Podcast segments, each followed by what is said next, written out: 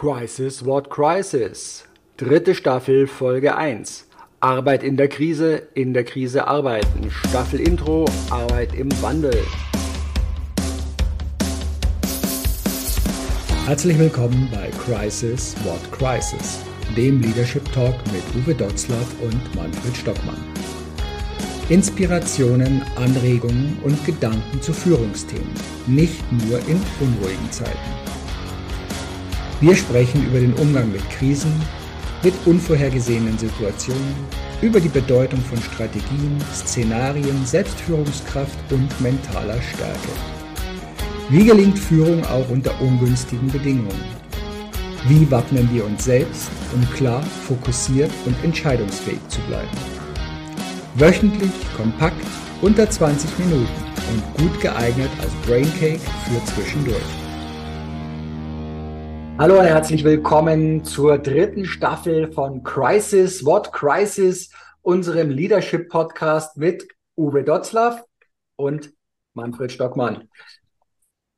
Ja, wir haben hier in der letzten Zeit mal die ein oder anderen reißerischen Meldungen gesehen, gelesen und da hieß es, die Stimmung in den Unternehmen sinkt auf einen absoluten äh, Tiefstand ein Viertel der Arbeitnehmer wollen oder sind bereit zu kündigen sofort und den Arbeitgeber zu wechseln. Nie war es so schlimm wie heute und ist alles nur groß und Katastrophe. Alle machen nur noch Dienst nach Vorschrift. Wir haben uns mal gesagt, ist das denn wirklich so? Denn in unserer Arbeit, Uwe, du wirst es bestätigen, nehmen wir irgendwie etwas anderes wahr, oder? So ist das. Also ich glaube, dass gerade äh, die eine Studie, die wir uns angeguckt haben von Ernst Young, äh, uns ungeheuer gute und wichtige Hinweise auf die Stimmungslage in den Unternehmen gegeben hat. Äh, dass diese Studie jetzt aber von allen möglichen anderen Leuten auch übersetzt wird und in einen Kontext gesetzt werden, der so oft nicht zulässig ist. Und dass dort ähm, rausgefiltert werden einige Fakten und diese Fakten aber in, in einen Zusammenhang gebracht werden, um den Menschen zu sagen, wir sind permanent in einer Krisensituation, in einer Krisenstimmung, in einer Untergangsstimmung. Ähm, die Menschen nehmen immer mehr wahr, dass es ihnen schlechter geht. Und unsere Frage in dieser Folge wird sein, ist das wirklich so? Mhm. Und ähm, gibt es möglicherweise ähm, da doch andere Deutungen dazu? Oder wie nehmen wir unsere Realität eigentlich wahr? Ja, darum haben wir das jetzt mal so genannt, so als Bogen für diese dritte Staffel ja auch, Arbeit in der Krise oder in der Krise arbeiten sind zwei unterschiedliche Perspektiven, Blickwinkel, von denen wir rangehen wollen. Und so wie du sagtest, lass uns das Ganze doch mal auch anschauen, genau mit unseren eigenen Beobachtungen. Was nehmen wir aus dieser Studie, die im Endeffekt drei Felder beleuchtet hat? Und zwar hat es einmal die Zufriedenheit der Mitarbeitenden, dann die Motivation der Mitarbeitenden und die Arbeitsbelastung angeschaut in diesen Teilen.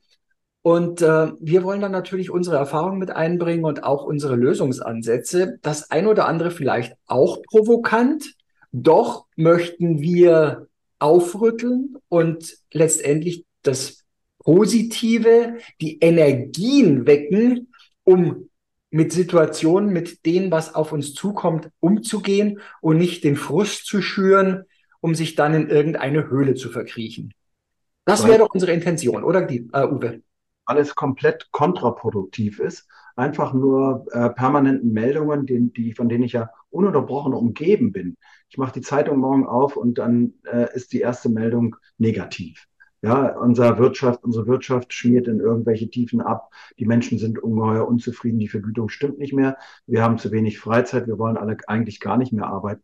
Und all diese Dinge, die stimmen ja in ihrer Vereinfachung gar nicht mehr, äh, sondern wir wollen einfach mal versuchen, eine andere Sicht vielleicht aufzumachen, um einen Lösungsansatz zu bringen in äh, zehn Folgen, zehn Punkten, über die wir uns Gedanken gemacht haben, um einen Lösungsansatz zu bringen und darüber nachzudenken. Ja, unsere Welt verändert sich, das haben wir in den anderen 20 Folgen auch schon immer wieder gesagt, äh, verändern wir uns auch. Und müssen wir uns verändern und wollen wir das überhaupt? Aber wenn ich permanent nur in einer Negativspirale unterwegs bin, ist die Frage, warum soll ich mich denn verändern?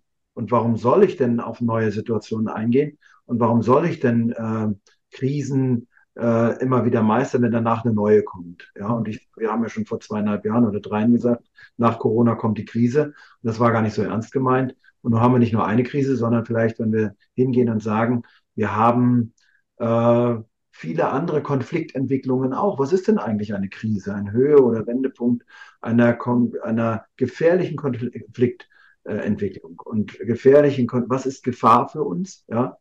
Und in einem natürlichen oder in einem sozialen System, in unserem System, ja, ist eine, eine massive oder problematische Funktionsstörung ähm, in unserem System. Und dann ist es aber ein Wendepunkt. Eine Krise ist doch nicht, dass sie ununterbrochen in einem in einem tiefen schwarzen Loch enden muss oder in einem totalen Untergang, sondern ist ein Wendepunkt, äh, der verknüpft ist mit Entscheidungen. Ich muss also in der Regel äh, Entscheidungen treffen und diese Entscheidungen können dazu führen, dass ich Chancen zur Lösung finde und äh, äh, auch in einem positiven Sinne aus einer Krise stärker herauskommen und nicht mhm. in der Katastrophe landen. Natürlich ist es möglich, dass am Ende so einer, einer Krise auch in einem Unternehmen steht, dass ich sagen muss, macht keinen Sinn mehr. Mhm. Aber selbst das ist eine Lösung. Das wäre aber die denkbar schlechteste Lösung. Wir wollen eigentlich in eine andere Richtung denken, dass wir vielleicht mal uns unterhalten darüber, wie kann man denn, wie könnte man konjunktiv darüber nachdenken, dass ich diese, diese Entwicklungen, diese Challenges einfach positiv nutze und stark daraus vorgehe. Ja, für mich war jetzt das Thema auch, warum manche in eine Krise geraten. Also manche geraten ja auch in eine Krise, ähm, weil es im Endeffekt, wie hat ein Trainer von mir mal gesagt, ein Problem ist nur dann ein Problem, wenn du keinen Zugriff zu deinen Ressourcen hast. Und so geht's ja Unternehmen auch. Also das heißt, ich habe eine Situation, die ich so nicht gewollt habe, die ich so vielleicht nicht vorhergesehen habe oder die ich negiert habe. Und ähm, da habe ich übrigens dann auch noch eine kleine Geschichte, ob ich die heute noch unterbringe oder einer der nächsten Folgen, schauen wir mal, von einem Flug von Griechenland nach Deutschland. Ähm, und äh, ja, und was haben wir denn, wenn wir vielleicht nicht gleich eine Lösung haben, so wie du sagtest, das heißt eben an einer Lösung zu arbeiten. Wenn ich am Anfang noch keine Klimmzüge kann, ja, dann heißt es halt Muskulatur aufbauen, bis ich den Klimmzug hinkriege, wenn es für mich ein erstrebenswertes Ziel ist. Und da sollten wir oder werden wir mit Sicherheit drauf schauen. Ich möchte noch einen Hinweis geben, du hattest schon angesprochen. Wir hangeln uns an der Jobstudie 2023 von Ernst Young entlang. Und natürlich haben wir die in den Show Notes auch nochmal verlinkt unten drin für diejenigen, die sich diese Studie herunterladen wollen und auch mal selber einen Blick drauf äh, werfen, damit sie nicht sagen, okay, wir erzählen hier irgendwas, was es da vielleicht gar nicht gibt. Doch, die gibt's. Die Studie ist um ein paar Eckdaten zu nennen, durchgeführt worden im März 2023, ist jetzt im August 2023 veröffentlicht worden. Es wurden 1555 diesmal Arbeitnehmende äh, befragt.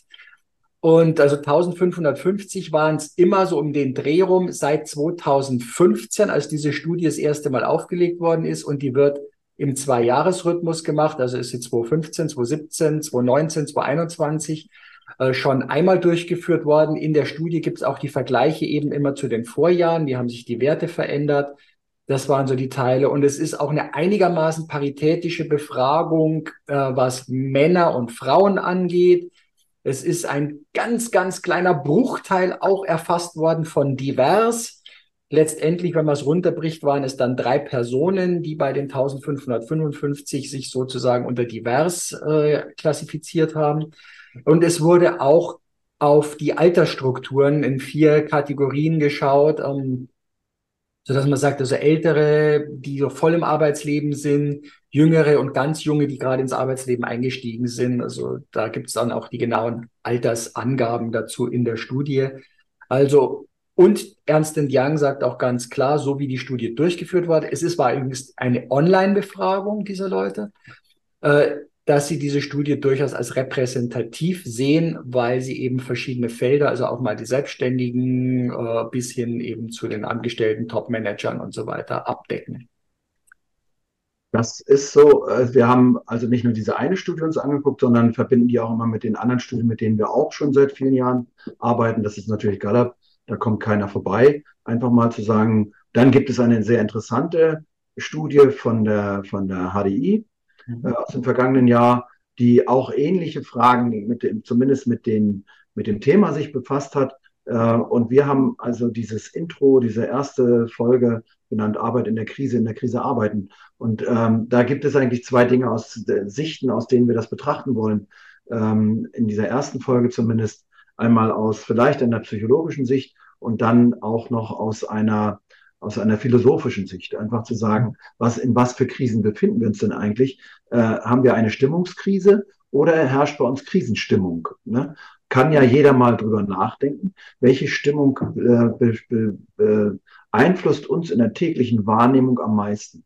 Mhm. Damit sind wir eigentlich schon bei, einer, bei einem ganz wichtigen Punkt, auch wenn ich diese drei, die Hauptthesen äh, kommen ja aus der, aus der Ernst Young Studie, aber welche Punkte sind denn für uns wirklich Realität? Ist es möglich, die objektive Realität wahrzunehmen oder ist es vielleicht subjektive Wirklichkeit? Also daraus ergeben sich ja ganz, ganz viele, ganz viele Ereignisse und, und auch Antworten oder auch noch am, am Anfang erstmal die Fragen. Ja, einfach zu sagen, ähm, meine subjektive Wahrnehmung, die subjektive Wirklichkeit ähm, ist vielleicht weit von dem entfernt. Das zeigt auch die Ernst Young-Studie an manchen Punkten, auch in ihrer Widersprüchlichkeit, sehr weit entfernt von dem, was Realität ist. Mhm. Und äh, wir sind ja nicht die Ersten, die sich mit Wahrnehmung und Realität beschäftigen. Äh, Immanuel Kant hat das schon mal gemacht und gesagt, nach all seinen Untersuchungen und Fragen, äh, was ist Realität? Wir sehen die Realität nicht. Aber das kümmert uns nicht.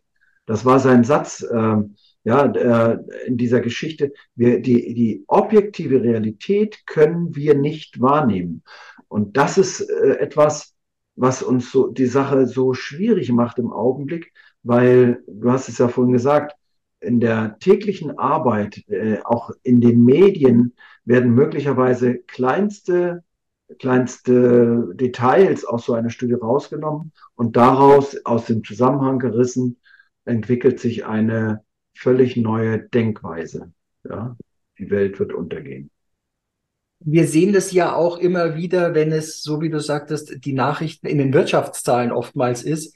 Äh, das äh, Bruttoinlandsprodukt oder was ist um 0,3 Prozent gesunken. Ja. Also wir haben gewisse natürliche Schwankungen auch immer. Also wenn ich bei, aber das ist so dieses Thema des Aktienmarktes, wo permanent in Panik und Aufregungsstimmung ist, weil immer jede kleine Ausschlagsbewegung sofort äh, in überdimensionalen Reaktionen drauf eingegangen wird. Diese, ja, wer hat es mal so gesagt, Aufregungsökonomie und Aufmerksamkeits-Clickbaits-Ökonomie, äh, in der wir uns bewegen. Und so habe ich auch den Eindruck, dass natürlich auch, wenn es in, manchmal in Fachzeitschriften, aber vieles davon ist ja so mehr in der populären äh, Welt der Journal Journalie. Journalie ist ein Schimpfwort, ja, schon, glaube ich. Ähm, aber im Journalismus, in Publikationen ist, es geht darum, wenn du sagst, bei uns ist alles gut und die Mitarbeiter sind alle glücklich und zufrieden. Wir können uns zurücklehnen und schön in die, optimistisch in die Zukunft bleiben. Das Blatt würde ja kein Mensch kaufen. Ja. Also geht es ja darum, dass man, dass es überhaupt Aufmerksamkeit erregt wird und damit wird dann halt auf einmal aus 98 Prozent oder 95 Prozent der Mitarbeitenden sind zufrieden mit ihrem Arbeitsplatz gesagt, Fünf Prozent würden sofort kündigen und sind völlig frustriert äh, mit dem, was passiert. Und wenn einer diese Zahl nicht nennen will, dann schreibt er auch oftmals die Mehrheit oder viele, weil viele ist sehr undefiniert. Und ja, natürlich ist es in der absoluten Zahl von wie viel haben wir? 25, 30 Millionen Arbeitnehmenden, also jetzt mal die selbstständigen Unternehmer mal rausgenommen, sondern also die, die im Angestelltenverhältnis unterwegs sind äh, sind natürlich in der absoluten Zahl drei oder vier Prozent schon eine Menge, wenn ich die in einem Stadion versammle. Allerdings, wenn ich die eben auf die Fläche sehe, dann verschwinden die dann wieder, also immer in der Relation. Und das, das Netz und die Aufmerksamkeit der großen Zahlen immer zu hinterfragen. Und das ist, äh, das ist ganz, ganz wichtig, was du sagst, dass wir das hinterfragen und einfach sagen, sind denn unsere alten Werte, die wir haben oder haben sollten in der Gesellschaft noch salonfähig? Und die Frage ist immer, was ist salonfähig? Wer macht eigentlich salonfähige Meinung? Und woher kommt denn meine Meinung, meine Erkenntnis über das, was mich umgibt? Und nicht dadurch, dass ich laut bin oder es immer wieder wiederhole, werden Dinge richtiger oder besser, sondern äh, dadurch, dass äh, sehr häufig ist es ja so, die Mehrheit der Menschen denkt völlig anders. Aber wir sehen das ja bei, bei Umfragen oder auch bei Wahlergebnissen immer wieder, was das Ergebnis so einer fatalen äh, Fehlinformation ist oder der Wahrnehmung der objektiven Realität oder die subjektive Bewertung der Realität, wie das für, zu, zu Erscheinungen, zu Verwerfungen führt, die uns in unserer Existenz durchaus bedrohen können. Und mhm. die Frage sollte wirklich sein, unsere alten Werte mal wieder ähm, ähm, salonfähig zu machen. Und eine von uns beiden, glaube ich, sehr geschätzte Kollegin hat mal die vier platonischen Kardinaltugenden wieder ausgegraben in einer in einem Feuilleton, würde ich mal so sagen, in einer Zeitschrift haben wir das gelesen. Und da sind diese vier platonischen Kardinaltugenden, die sind nun mal die erste Weisheit. Mhm. Und unter Weisheit verstehen wir das tiefgreifende Verständnis von Zusammenhängen. Und oft fehlt uns die Zeit oder die Lust oder die Möglichkeit, diese tiefgreifenden Zusammenhänge überhaupt zu erkennen, weil uns Zahlen, Daten, Fakten gar nicht zur Verfügung stehen. Und die kriegen wir ja in einer ungemeinen Vielzahl geliefert. Und es ist schwer herauszufinden, was ist jetzt wahr, was ist real. Ja? Und ähm, wie kann ich daraus Weisheit ableiten, also ein Urteil, ein weises Urteil ableiten? Und wenn alleine nur die Frage erlaubt ist, wo ist die Quelle dieser Information? Was steckt hinter dieser Information? Als wir diese Studie gelesen haben und einige Kommentare da zusammen, wurden da reißerische Überschriften drüber geschrieben. Und das steckt gar nicht drin in der Studie. Es ist einfach nur in kognitiver Leichtigkeit und in, in äh, ohne ein Verständnis, tiefgreifendes Verständnis der Zusammenhänge in einen Zusammenhang gebracht worden, der dann zu diesem einen Schluss führt, äh, alle Menschen sind faul. Mhm. Ja? Äh, und dann kommt eine zweite Tugend dazu, das ist Mäßigung. Und ich glaube, in unserer Gesellschaft würde es uns gut tun, wenn wir diese alte Tugend der Mäßigung mal äh, wieder wieder ähm, äh, ersetzen, nein, wieder ersetzen würden durch eine eine, eine der Hauptsünden, nämlich Maßlosigkeit. Und äh, wie maßlos sind wir eigentlich in unserer Gesellschaft im Augenblick, in unseren Forderungen, in den Ideen, in den, in den ähm, Dingen, die, die ständig in den Medien unterwegs sind äh, und äh, wo uns Glauben gemacht wird, alle Menschen wollen das so haben. Also bei Null Arbeitszeit 200 Prozent mehr Gehalt, etc. pp. Man glaubt es ja kaum, was da an, an, an abenteuerlichen Experimenten so vorgeschlagen wird. Dann gehört dazu natürlich äh, Gerechtigkeit. Und ich glaube, eine dieser, diese Tugend der Gerechtigkeit, was ist eigentlich Recht und was ist eigentlich Gleichheit, äh, das ist ganz, ganz schwer äh, wieder äh, in die Köpfe der Menschen zu bringen und zu sagen, hey, lasst uns doch mal wieder in diesem System, in dem wir uns bewegen, mehr Gerechtigkeit ähm, ja, initiieren. Und dann das Letzte, und das hängt ganz fest damit zusammen, das braucht nämlich, all das hier zu machen, braucht nämlich Mut und Tapferkeit. Und wenn wir, ja, Platon hat gesagt, Tapferkeit. Darauf werden wir auf jeden Fall noch kommen, weil sonst läuft uns nämlich die Zeit und das Versprechen ab, dass wir in den 20 Minuten bleiben wollen.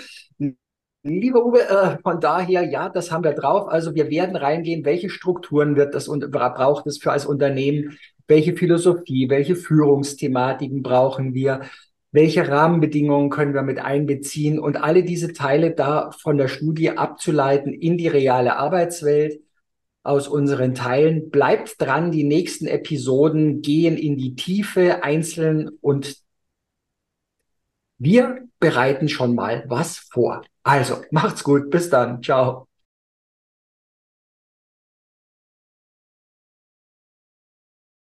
Danke fürs Dabeisein. Weitere Infos und Links findest du in den Show Notes. Natürlich freuen wir uns über ein Like, abonniere den Podcast oder Kanal und aktiviere die Glocke, um keine Folge zu verpassen. Bis zum nächsten Mal.